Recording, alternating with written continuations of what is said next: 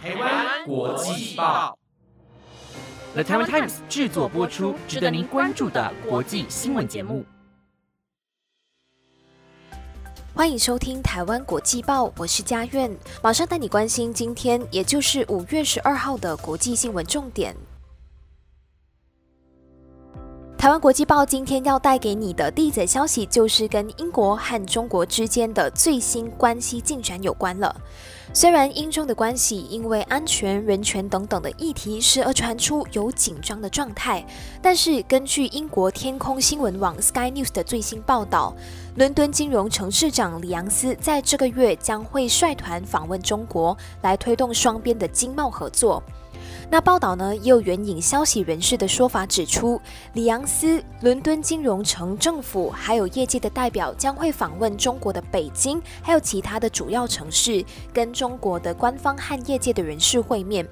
那双方呢，其中一个重点的议题就是气候融资。那这次的访问如果成功成型的话，这将会是二零一九年来的第一次。伦敦金融城的一名发言人就表示说，金融城政府与所有国际关键市场往来，包括中国。这次的访问呢，将有助于推进双方应对气候变迁的行动目标，支持全球经济近零转型。中国呢是全球最大碳排放国，所以任何气候变迁相关的讨论都必须要有中国的参与。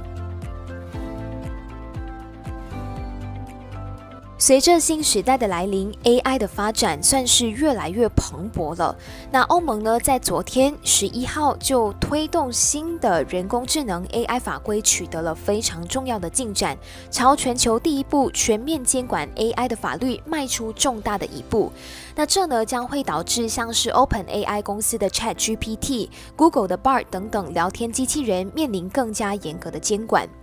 欧盟内部市场和公平委员会的议员十一号同意，催生基础模型这种大型 AI 模型的企业应建立风险评估流程，概括说明用来训练 AI 的版权内容，并确保用户了解是否正与 AI 互动，或者是正在观看深伪的内容。议员也做出决议，禁止透过 AI 对大众进行及时的人脸辨识。那这项表决呢，只是初步性的成果。欧洲的议会全体议员将会在下个月就完整的 AI 法案进行表决，之后呢，还将与欧盟执委会和二十七个欧盟成员国对法案的最终版本进行协商。法案的起草人希望欧盟这个举动能有抛砖引玉的一个效果，带动其他国家跟进规范可能能带来颠覆性影响的 AI。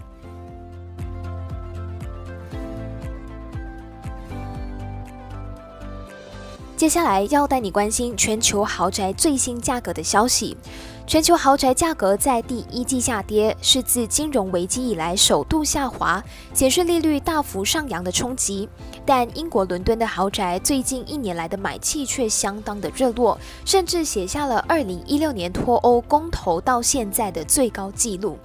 根据不动产顾问业者来访的最新资料，一项有着全球四十六座城市顶级不动产价格的指数，今年第一季比起去年同期是下滑了百分之零点四，是二零零九年以来的首见下跌，不如去年第四季的上涨百分之三，逆转多年以来的上涨趋势，也和二零二一年第四季见到的百分之十涨幅形成了非常鲜明的对比。其中，纽西兰的房价降温最多，威灵顿、奥克兰和基督城的豪宅价格出现二位数的跌幅，其中威灵顿的跌幅高达百分之二十七，旧金山、温哥华分别跌了百分之十和百分之九，香港、纽约与洛杉矶的豪宅价格跌幅比较温和，下跌了将近百分之一。来访全球研究部门主管贝利就表示，这次的成长有所减缓，全然是因为近期全球货币政策紧缩、利率大幅上扬所带动的。但是呢，也有一些城市的豪宅价格是持续上涨当中的，就比方说，杜拜、迈阿密都见到二位数的涨幅。其中，在杜拜豪宅的价格在第一季是大涨了百分之四十四，这使得从二零二零年三月疫情大爆发以来，房价涨幅累计达到了百分之一百四十九。贝利就表示说，虽然豪宅的市场在未来几季可能会承受持续下跌的压力，但是少有迹象会重演金融危机时期的情况，因为当时豪宅的指数从高峰到谷底总共是跌了百分之八点二。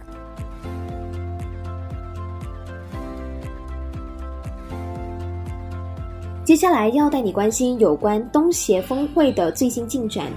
东协与缅甸的军政府达成的五点共识，到现在都还没有重大的进展。缅甸危机依然是东协峰会的焦点议题。就有学者分析指出，东协成员国意识到在这个问题上的努力没有见到成果，恐怕会陷入缅甸疲劳。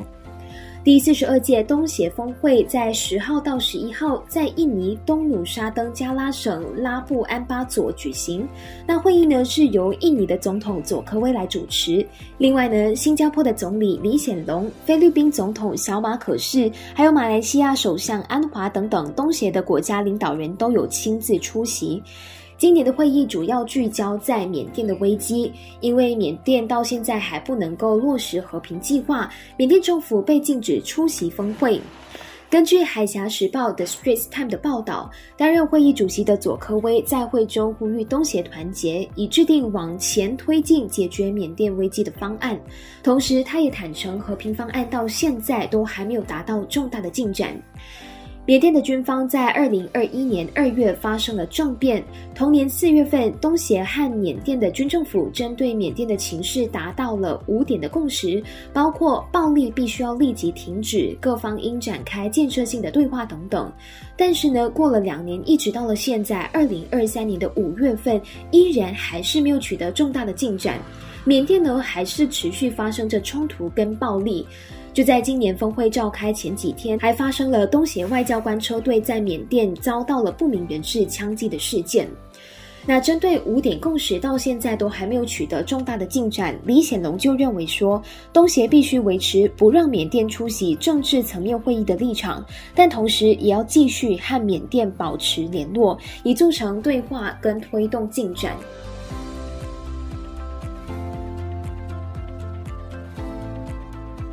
最后要带你关心的是，美国最新通过的一则新法案。美国纽约市通过一项禁止体重歧视的法案，加入美国各地日渐推广的反歧视运动，使体型成为跟种族和性别同等重要的受保护个人特征。英国广播公司新闻网报道，超过百分之四十的美国成年民众被认定为肥胖，而且研究显示，体重歧视是随处都可以见到的情况。那这种偏见呢，会带来代价高昂的损失，比如被给予比较低的薪酬，特别是女性。纽约市议会的议员阿布瑞乌他就表示，体重歧视是人们迫于无奈背负的无声重担。在公开听证会上，支持新法的人士提到，在餐厅和戏院很难走到座位上，被房东拒租，以及超过纽约市共享自行车的体重限制等等的经验。发起这项法案的阿布瑞乌他就指出，在新冠疫情期间封城的时候，他的体重增加了超过四十磅，也就是大约十八公斤。发现呢，受到的待遇明显出现了变化，所以呢，更加体悟到了这个问题。那这项措施预计将在本月份的稍晚由纽约市长签署成为法律。虽然部分的市议员抱持着怀疑的态度，但法案依然获得广泛的支持。纽约市议会昨天以四十四票赞成、五票反对来表决通过这项法案。以上就是今天的台湾国际报新闻内容，是由的台湾 Times 制作播出。不知道你对今天的哪则消息是更加的印象深刻的呢？都欢迎你在台湾国际报的官方 IG 或者是 Apple Podcast 底下留言，让我们知道。我是佳苑，我们下期节目再见，拜拜。